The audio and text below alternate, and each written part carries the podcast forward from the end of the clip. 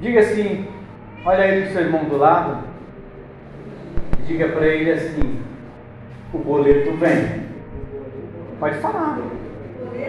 Vai falar, o boleto vem. Vem. E é interessante, né? Quando nós falamos sobre essa questão, a gente fala o boleto quer dizer o que? A cobrança. Nós, irmãos, vivemos, o próprio Cristo diz sobre isso, sobre a lei da semeadura. E eu quero falar com vocês sobre uma passagem que vai falar sobre essa questão. E que, em meio ao viver, em meio a essa nossa vida, durante ao longo da nossa vida, nós negociamos algumas coisas e entre negociar algumas coisas a gente negocia a nossa bênção, a gente negocia até a nossa salvação. E esse é o grande perigo, este é o grande problema de estarmos diante de várias situações as quais nós tomamos as decisões e por isso que o próprio Cristo diz que aquilo que o homem plantar, semear, ele vai o quê? Colher. Para essa, para esse tipo de, de coisa, só há diante de, do que nós vamos ler, só há uma saída. Porque é muito comum também plantarmos e colhermos daquilo que nós plantamos de forma muito amarga e não reconhecermos que foi semeadura nossa. Nós precisamos entender que a vida é exatamente nesse ponto em que a gente precisa tomar os cuidados. O mundo traz para cada um de nós ofertas e ofertas e ofertas e ofertas. Mas quando vem essa oferta, qual é o nosso posicionamento? Abra sua Bíblia para não ficar nas minhas palavras. Em Gênesis, no capítulo 38, um texto longo que nós vamos ler, mas eu quero que vocês prestem muita atenção. E eu vou retornar ao pedido da pastora. Não desvie o seu pensamento e nem sua atenção desse lugar. Se você tem algum problema e que não foi resolvido, precisa prestar atenção na palavra do Senhor, porque só o Espírito Santo pode resolver quando nós estamos atentos à palavra do Senhor. E quando a gente acaba ficando desatento, Fagner, a gente acaba não resolvendo nada e nem ouvindo a palavra do Senhor. Preste bastante atenção, diz assim: Nesse tempo Judá desceu de entre seus irmãos e entrou na casa de um homem de Adulão que se chamava Ira. Ali Judá viu a filha de um homem cananeu chamado Sua, ou Suá, não sei a pronúncia. Ele a tomou por mulher e se deitou com ela. Ela concebeu e teve um filho, e o pai lhe chamou Er. Tornou ela a conhecer e teve um filho a quem chamou Onã. Conheceu outra vez e deu à luz a outro filho cujo, nome é Selá. Foi em Quezibe que ela deu à luz. Judá tomou uma mulher para É, o seu primogênito. O nome dela era Tamar. Tamar era a mulher de Judá. Eu não vou ler muito, mas para a gente entender, Sucedeu que esse filho de Judá faleceu. E na lei do Levirato que fala, isso está em Deuteronômio 25, de 5 ao 10, o, o homem, a mulher, o homem morria, a, a, a viúva se casaria com o próximo irmão. E esse próximo, esse filho, sendo homem, teria o nome do irmão. Onã e Onã, ele não quis obedecer isso. Onã foi toda vez que ele tinha relação com a moça, ele jogava o esperma fora. Por isso que chama onanismo, essa prática. E Onan fez isso e Deus não se agradou e ele morreu. Obedecer ao Senhor vale a pena, gente, e é cuidado. Tem muita gente que brinca com Deus, Deus não se brinca. Era necessário que isso acontecesse, porque a perpetuação da espécie, as, as tribos se faziam pela quantidade de pessoas nesse, nesse tempo. Nós estamos falando de, de quanto mais filhos, principalmente homens, mais soldados você, nós teríamos. Era assim. Funcionava assim. Então, Deus não se agradou da atitude de, de Onã e Deus o matou. Versículo 9 está aí. Então disse Judá a Tamar, a sua nora: permaneça ou permanece viúva em sua casa, na casa do teu pai, até que Selá, meu filho, lembra do filho mais novo, se torne adulto, para que ela tenha uma relação com ele que perpetue. Essa era a intenção. Não tinha nada de errado nesse aspecto aí, que em Deuteronômio já previa isso. Não, não tá, nós não estamos falando de nenhum escândalo ou de qualquer tipo de coisa nesse aspecto.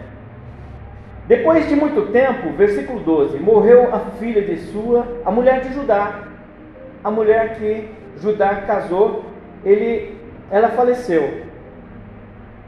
Depois de consolado, ou depois que, o, o, o, que ele passou todo o período de luto, depois que ele passou por um período que estava viúvo, agora ele subiu aos tosqueadores das suas ovelhas em Tímina ele e Ira, seu amigo Adulamita, de Adulão, ele, ele era da, da terra de Adulão.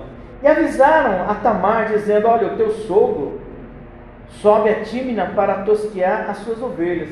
Por que, que Tamar fez isso? Porque ele havia falado: Olha, quando o meu filho, o, o que sobrou, né, tiver na idade adulta, você vai é, ter relação com ele, vai se casar com ele, para que a, a espécie perpetue. Mas, será que foi isso que aconteceu? Então, versículo 14: Ela se despiu dos vestidos de sua viuvez, se cobriu com um véu para se disfarçar e assentou-se à entrada de Enaim, no caminho de Tímina, pois via que Selá já era homem e ela não lhe fora dada por mulher, porque ela obedeceu o Judá. Ele, ó, você vai para casa do seu pai, guarda a sua viuvez, quando o meu filho que sobrou for adulto, eu vou te entregar e ele será o seu marido. Então ela, ela manteve a posição dela, mas ele, né, vendo-a, o Judá, teve a. Olhou a mulher e falou assim: é mais uma prostituta.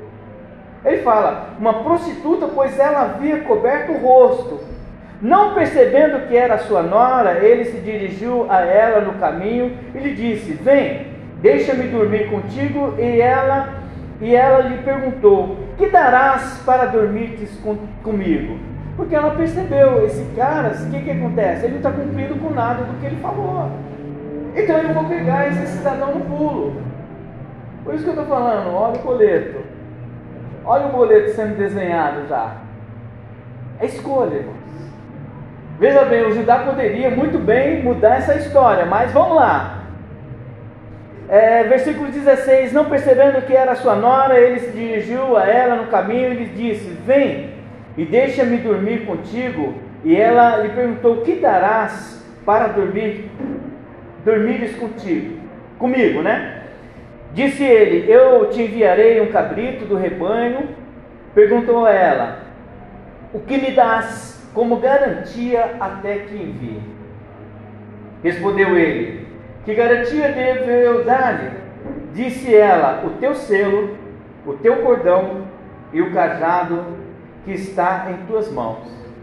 Ele, pois, os deu, ele deu a ela e tiveram a relação.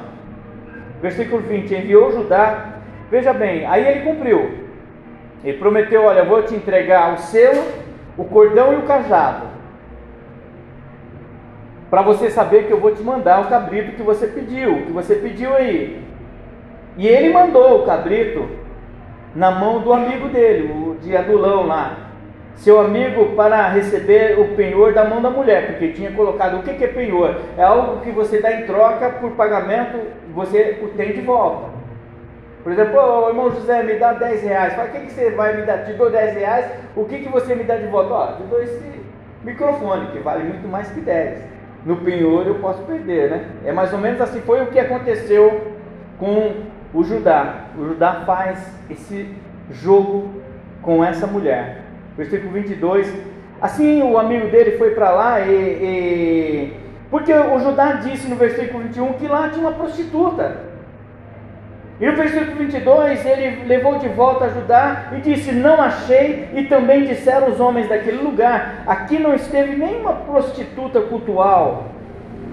Então disse Judá: Deixa, deixa ficar com o penhor, para que não venhamos a cair em desprezo. Enviei-lhe este cabrito, mas tu não a encontraste, ou não achaste. Passados cerca de três meses tudo o que nós plantamos, vamos aprender. Tudo aquilo que nós fazemos, irmãos. O tempo responde por tudo o que nós fazemos. Você não gosta do que você está colhendo, mude a semente que você está plantando. Eu sempre digo isso. O tempo é o Senhor de todas as coisas. Há tempo para todas as coisas debaixo do sol. O maior problema da humanidade é exatamente achar que o mundo não traz respostas para todas as coisas. Todas as coisas. Não pense que só o pecado é que traz respostas ruins.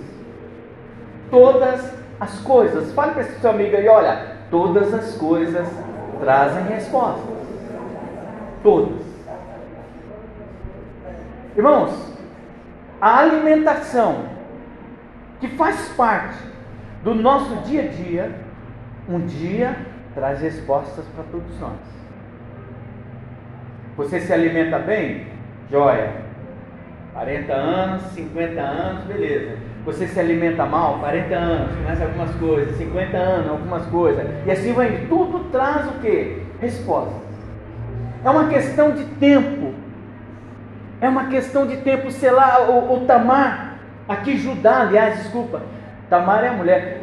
O Judá, ele achou que ah, tem coisas, irmãos, que a gente acha que as pessoas esquecem.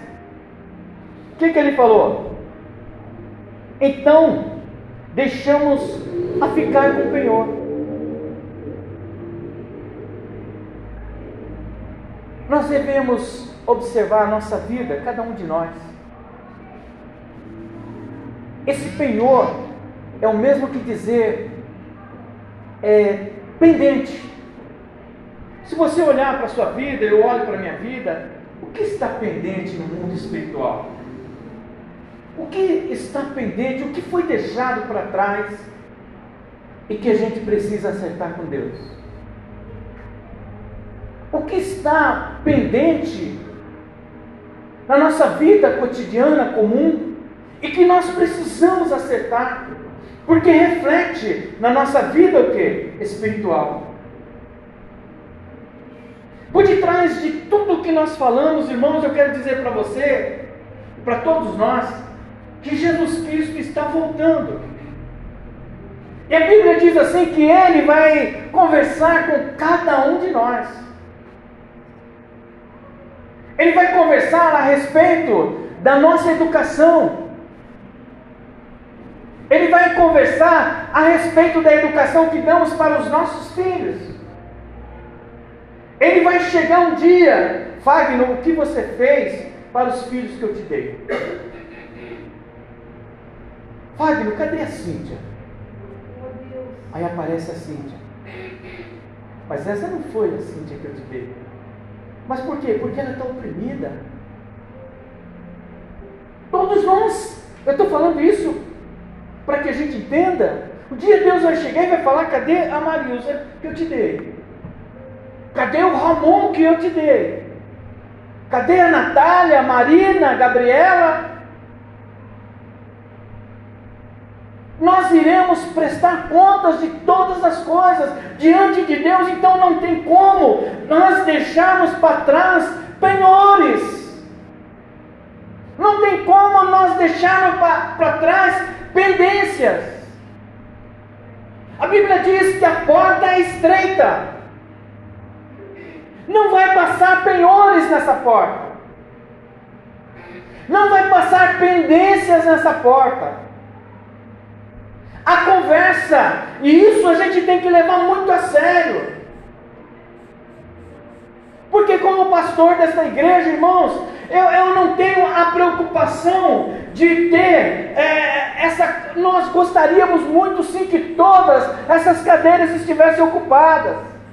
Mas eu quero que cada um de nós esteja nesse lugar sem penhor, sem pendência espiritual. Você sobe essa escada para adorar ao Senhor por tudo que Ele fez por tudo que Ele é, Senhor. Sabe, o Senhor me livrou dos pecados, dos pecados que nos, tra nos tornam escravos.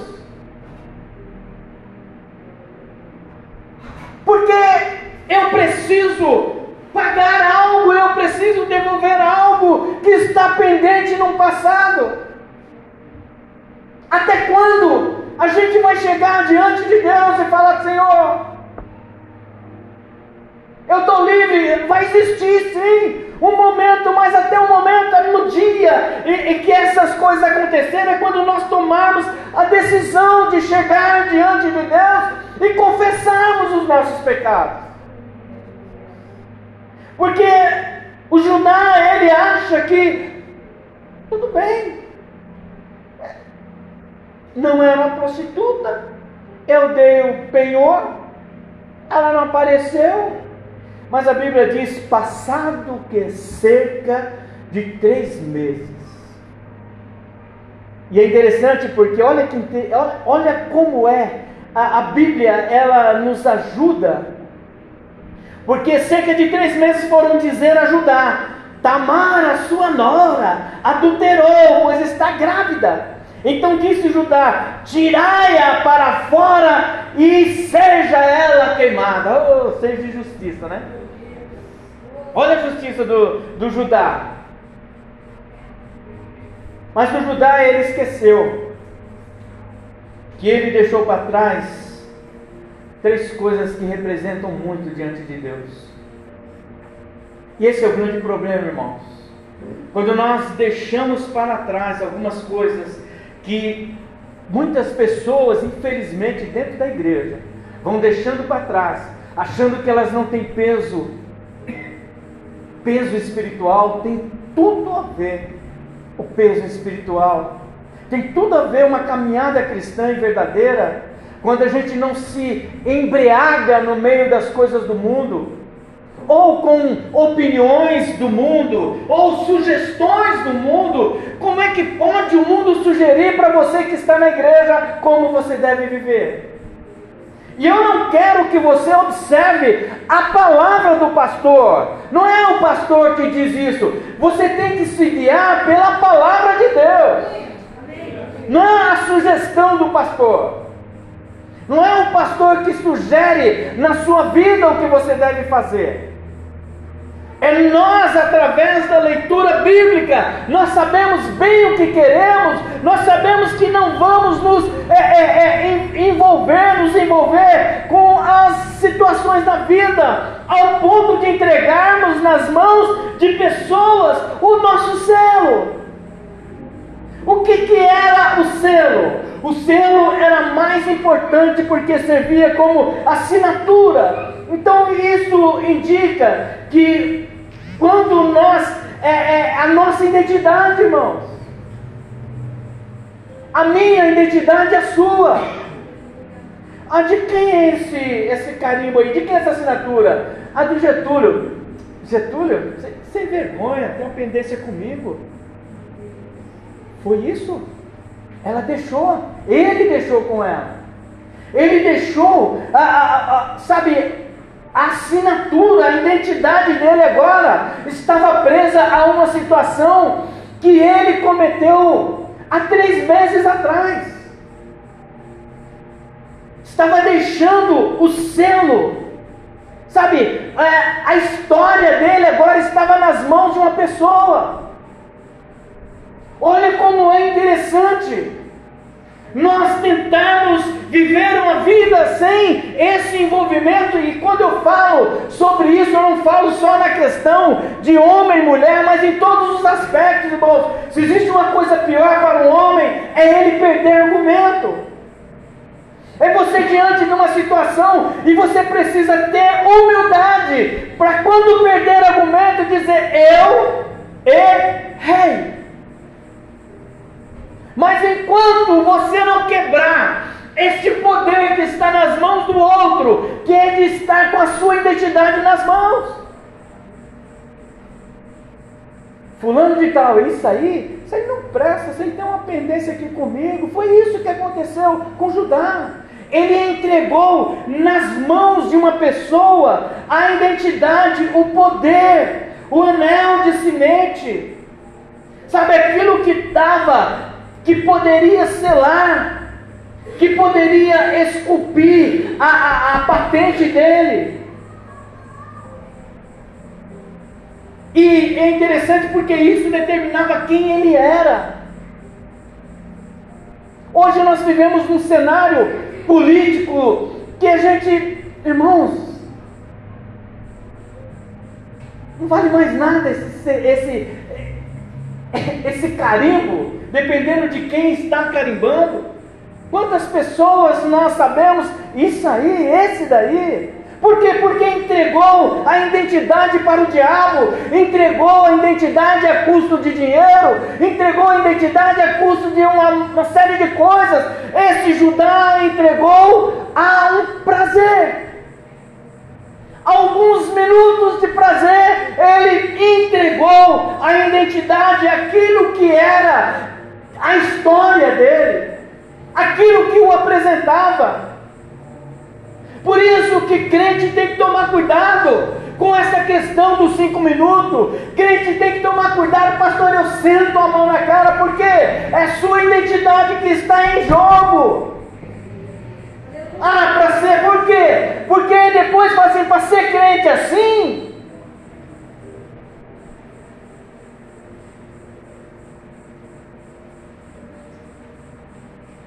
E nós estamos selados, irmãos, pelo Espírito Santo do Senhor em Cristo Jesus.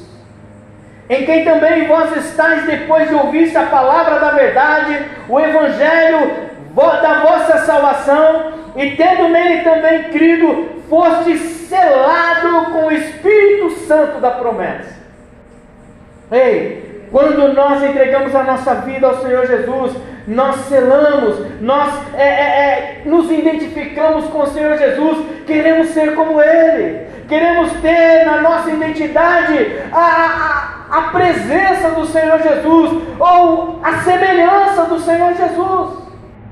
A nossa identidade desde o Éden, façamos o homem como a nossa imagem e semelhança mas nos perdemos ao longo das coisas que aparecem na vida, e esse Judá também, ele entrega o cordão, era um lenço que tem por base identificar o amor fraternal, o cordão mostra que todos ao nosso redor, quem realmente somos, pois através dele e no no, o fruto revelado através desse cordão mostra que o Espírito Santo só habita naquele que ama a Deus, porque ele ficava junto com o anel, o anel que sela fica junto do cordão, quer dizer, há uma junção. Há uma junção, a nossa identidade, ela tem é, é esse cordão, esse selo, está ligado a quem? Ao Senhor Jesus. Essa é a nossa identidade, não é a patente, não é o nome que está aqui, mas é algo que no mundo espiritual nos cela, é algo que no mundo espiritual nos liga, o cordão espiritual que nos liga a Cristo Jesus. E vamos perdendo, e o Judá vai perdendo essa referência. E o que, que é o cajado? Ele simboliza a autoridade. Veja bem, sem o selo, sem a identidade em Cristo Jesus, sem o cordão que nos liga, que faz essa essa, essa conexão com o Senhor Jesus e o cajado que simboliza a nossa autoridade ministerial na, nas mãos de uma outra pessoa, tendo ela o poder de dizer: ser crente como você é, eu nem quero ser. É isso. Fazendo um resumo, é isso. Por quê? Porque Talvez entregamos de bobeira por alguma situação, independente de ser uma relação ou não, por falarmos demais, então estamos entregando nas mãos do Satanás o selo, o cordão e o cajado. Porque muitas vezes poderíamos ter autoridade é, ministerial, autoridade de Deus diante de uma situação no nosso trabalho. Não temos porque somos da patuleia, somos iguais a todo mundo que fala palavrão, a mesma vala, vala comum. Porque não fazemos a diferença, não usamos o selo, não usamos o cordão, não usamos muito menos o cajado. Em casa é a mesma coisa. Os filhos olham para nós, o que, que eles têm visto? Tem visto uma pessoa marcada pelo Espírito Santo? Tem visto uma pessoa que tem essa conexão, está ligada ao Senhor através deste cordão? Tem visto o cajado desta pessoa dentro de casa que é autoridade? Não é a imposição, mas é a autoridade, irmãos. Jesus Cristo é interessante a gente olhar o poder de Deus, o poder é de Deus. Jesus Cristo fala, não fala em poder, poder é do Pai, ele fala em autoridade que o Pai lhe concede. E é isso que Deus quer que cada um de nós tenha, autoridade que o Pai, Deus, através de Cristo Jesus nos concede. E aí, o que, que acontece? O Judá perdeu toda a referência, e além de tudo, ele pega essa situação e o que, que ele faz? Ele aponta, porque a melhor defesa é o ataque. É melhor, a qual é a melhor defesa? É o ataque. Opa, vamos lá. Você está me falando assim? Eu sei que eu fiz errado, mas e você? Você não tem essas histórias? Principalmente meio de casais. Mas e você, e você, e você? Nunca trouxe. Irmãos, não adianta. Tem hora, irmãos, que a nossa vida com Deus, principalmente os que são casados, a questão não é entrar no debate de quem vai vencer essa luta. Porque quem vence a luta entre o casal é Satanás. Se não der lugar para o Espírito Santo. Se você der lugar para o Espírito Santo, quem vence é o Espírito Santo do Senhor. Amém ou não amém? Mas se você quiser saber quem é que é mais poderoso, quem tem o braço maior, quem tem o braço de ferro maior, não vai dar certo, irmãos. Não adianta atacar, não adianta. Porque ele diz assim: Tamar, sua nora adulterou, pois está grávida. Então disse Judá: Tirai-a para fora e seja queimada. Irmãos, nós somos irmãos indesculpáveis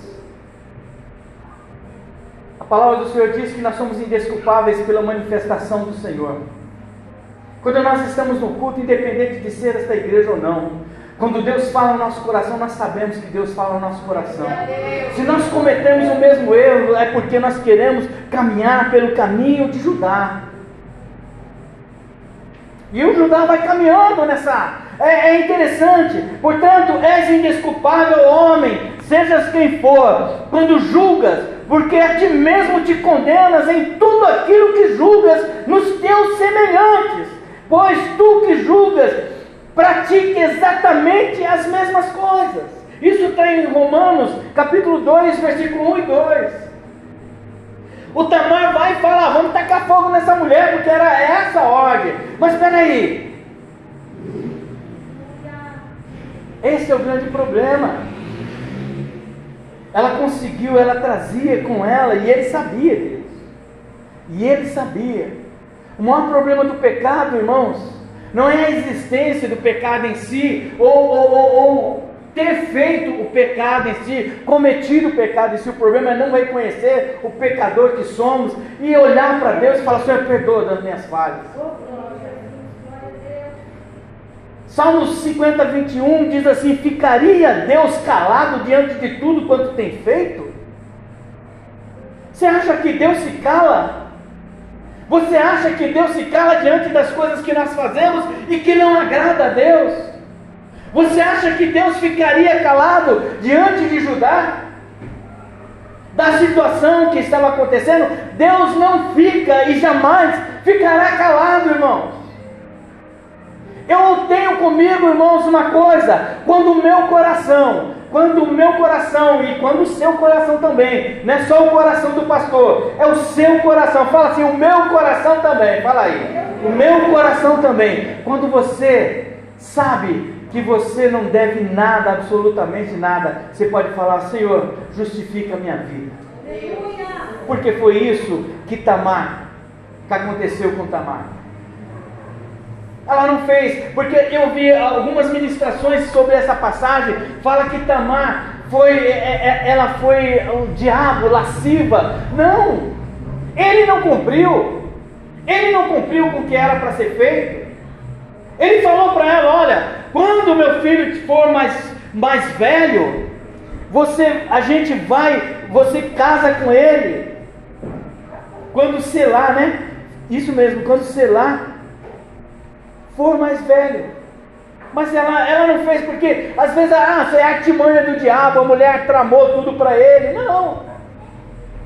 O homem tem que ter palavra. Nós precisamos ter palavra, irmãos. A palavra do Senhor diz assim que sim é de Deus e não também é de Deus. Nós, como homens de Deus e mulheres de Deus, a gente precisa falar assim, ó, pastor, é isso, é isso. Pastor, não gostei disso, não gostei disso, pastor. O senhor falou lá do Judá, ficou olhando muito para mim, quero ter um papo com o senhor. É isso, igreja, é isso. É para olharmos uns nos olhos dos outros, irmãos, se queremos construir uma igreja, uma igreja na qualidade de Atos dos Apóstolos, que eram unânimes, que eram verdadeiros. Pastor, não gostei desse preto que o senhor pintou aí. Vamos conversar.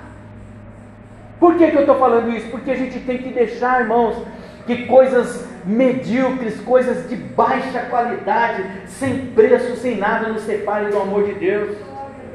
E que nós possamos ser igreja de verdade, igreja verdadeira, igreja que olha um para o outro e reconhece a irmandade que somos. E aí o Judá está se defendendo, ele está acusando. E é preciso que a gente entenda que nada fica debaixo da potente mão de Deus sem que se revele. Versículo 25: Enquanto ela era tirada para fora, versículo 25 do capítulo 38 de Gênesis, mandou dizer a seu sogro: Do homem de quem são estas coisas que eu concebi? E disse mais: Reconhece de quem é este selo com o cordão e o cajado. Olha, quem é pai dessa criança é o dono desse cajado, é o dono desse selo, é o dono desse cordão. E aí, e agora?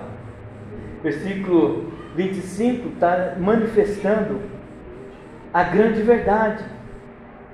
A Deus trouxe à luz o que estava escondido. Deus trouxe à luz aquilo que estava escondido. O Judá falou o que? Deixa para lá, deixa ela ficar com isso aí. Mas você sabe qual, qual a, o que, que a gente aprende? Irmãos, a nossa permanência, a minha permanência, a sua permanência, o selo, sabe, é, é, é, o cajado, é, o cordão dado por Deus a respeito da nossa servidão a Deus, Deus quer que a gente abrace isso, que a gente pegue isso e que a gente pratique. Deus quer que nós sejamos, nós tenhamos a marca de Cristo em nós. Deus quer que nós tenhamos essa conexão com Ele. Deus quer que nós sejamos portadores, como já foi dito aqui hoje, portadores da palavra, ministros da palavra do Senhor, com autoridade, com eloquência, com vontade de falar desse Senhor. Ele não quer que a gente deixe em mão de pessoas estranhas a nossa identidade, em mão de pessoas estranhas o nosso louvor, em mão de pessoas estranhas a nossa adoração. Porque a partir do momento em que a gente começa a falar muita besteira, a partir do momento em que a gente começa a falar, falar, falar, você fala da sua igreja, nunca fala bem, você está entregando nas mãos da pessoa, porque é aqui que você serve ao Senhor. Se é aqui que você serve ao Senhor, busque ao Senhor aqui. Busque poder de Deus aqui. Busque o selo cada vez mais em Deus aqui. Busque a conexão com o Senhor cada vez mais aqui. Busque a, a autoridade do Senhor cada vez mais neste lugar. Porque este homem foi em outros lugares satisfazer o desejo.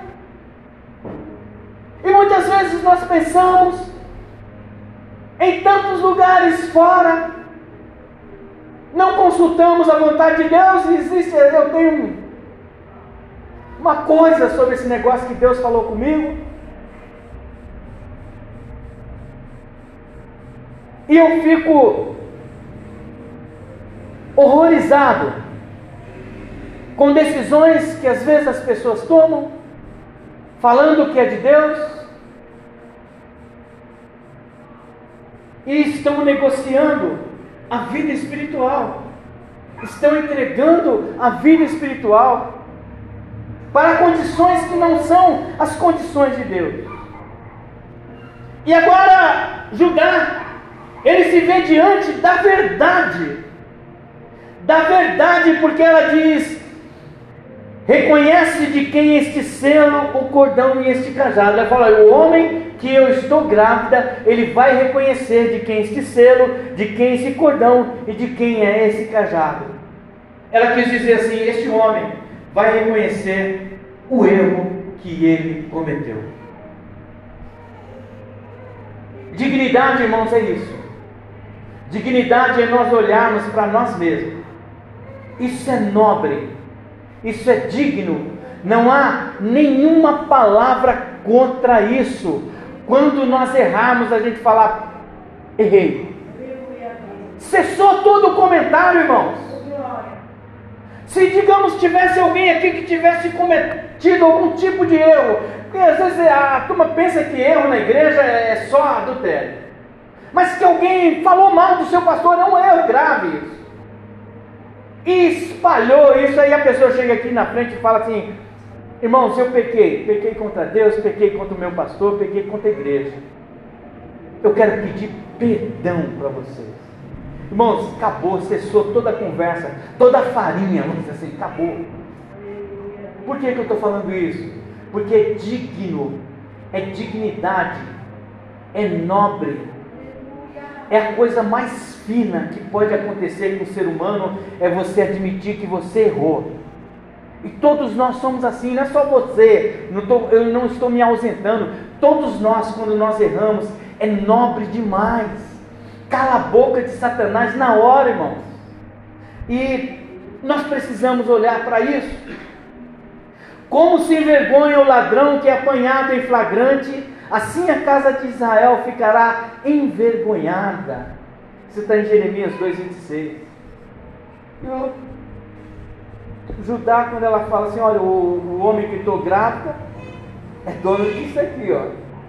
E ele olha, eu acho que ele deve ter você imagina, irmã, irmã Jandira, a vergonha que esse homem não ficou. E outro, irmãos, inegável.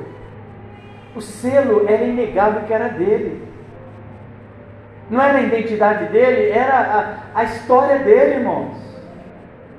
É isso, por isso que nós devemos entender para quem nós estamos entregando a nossa história?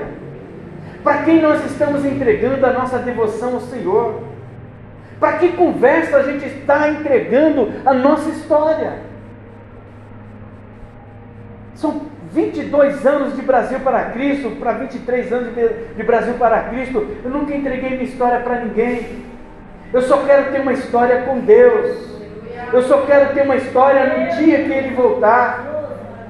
Porque, irmãos, quando nós temos problema, eu e a minha esposa nós conversamos, nós nos acertamos. Faça isso. Nós precisamos aprender isso. Olhar um no olho do outro, pedir perdão quando é necessário, pedir perdão. Por quê? E olha que eu estou falando da minha esposa, mas quem está, de, quem está observando Satanás? É ele que olha e observa, ah, peguei essa, e assim vai indo. Sabe, Lília, nós precisamos tomar cuidado com a nossa vida conjugal, daquilo que está sendo observado, para que não aconteça o que aconteceu com o Judá. Ele achou que ia ficar tudo bem. Não, não ficou tudo bem. E é interessante porque no versículo 26, reconheceu Judá e disse: mais justa é ela do que eu. Glória a Deus. Aí a gente vê assim, puxa vida, Deus é bom. Por quê? Porque uma pessoa de Deus, ainda que ela é, se ela realmente é convertida em Cristo Jesus, ela reconhece o erro. Oh, e o Judá, ele fala, olha, ele reconheceu. Irmãos, o problema maior nosso, o nosso grande problema, é esse braço a torcer. Não é, Thaís? Esse braço a torcer. Eu dar o braço a torcer, irmãos, torça o braço, o pescoço, o corpo, mas desde que você vá para o céu. Sabe, é isso porque o grande problema do Evangelho é esse. Nós estamos trabalhando com pessoas que se julgam quase Deus. Eu sou, ah, Deus falou comigo e não sei o que, e fala isso e fala aquilo. Na verdade, a pessoa não quer dar o braço a torcer. Ninguém quer estar tá querendo dar o braço a torcer. Todo mundo é semideus.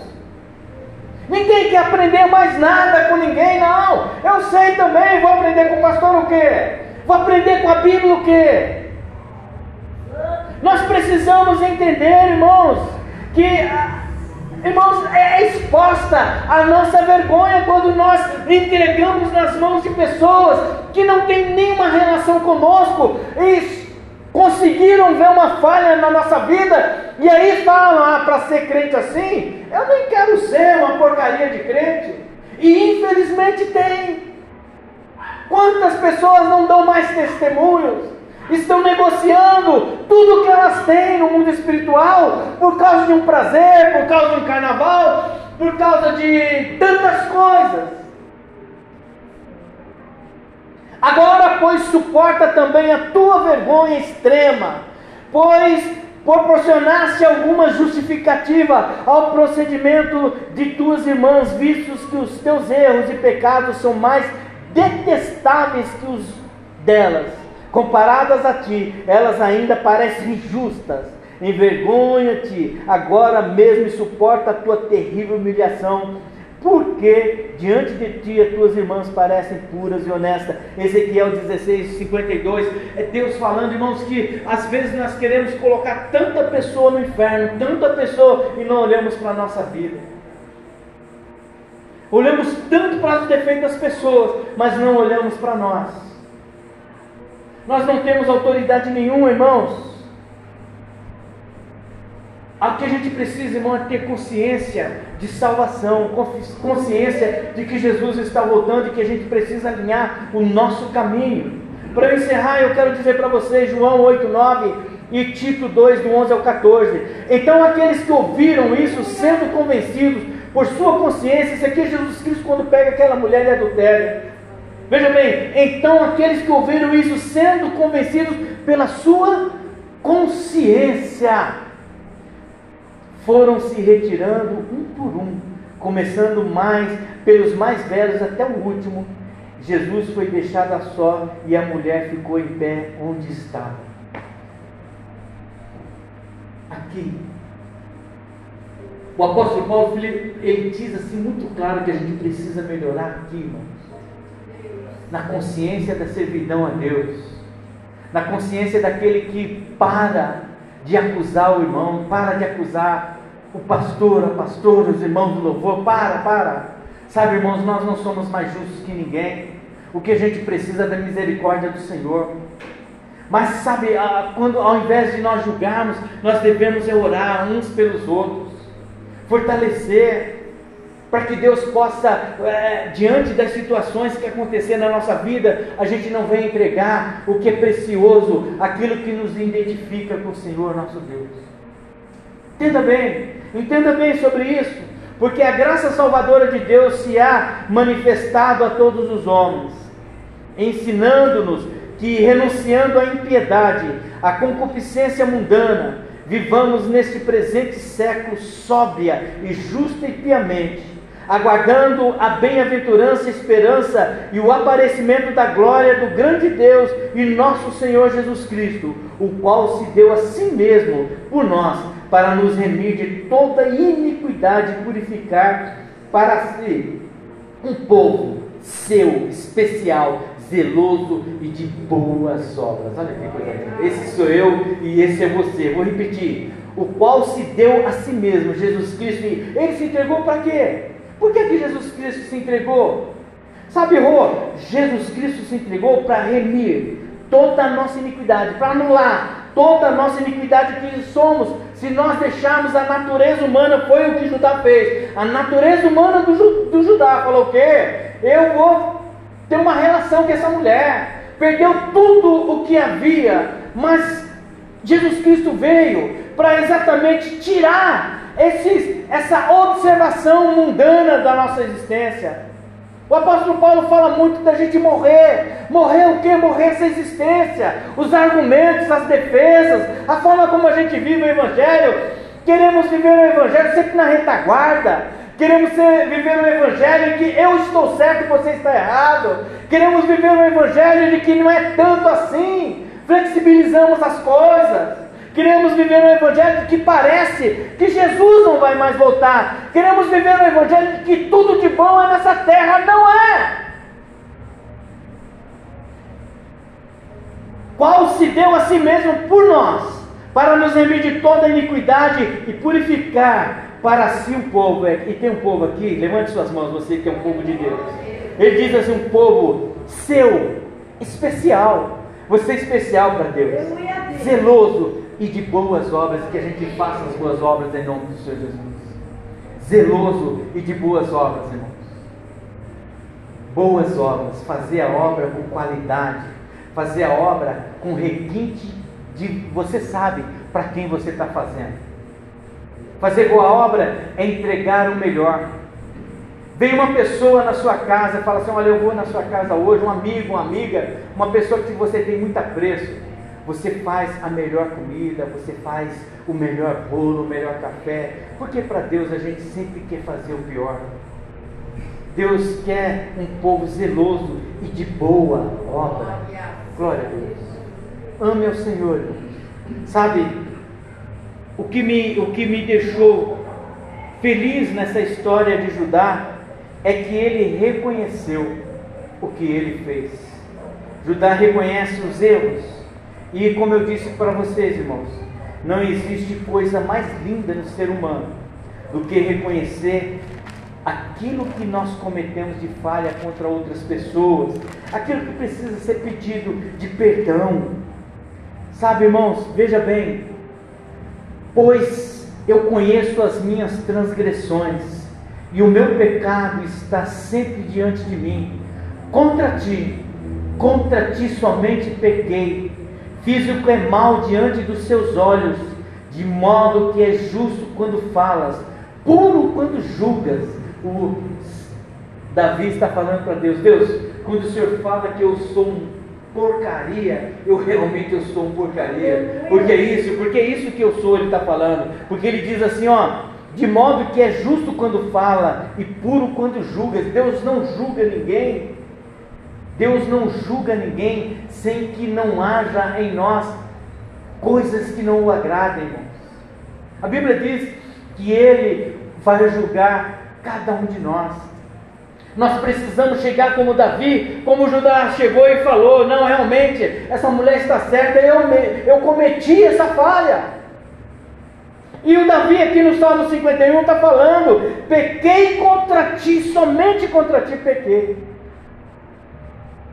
E ele, que é mais lindo, ele diz no versículo 6: Certamente tu amas a verdade no íntimo, e no oculto me fazes conhecer a sabedoria.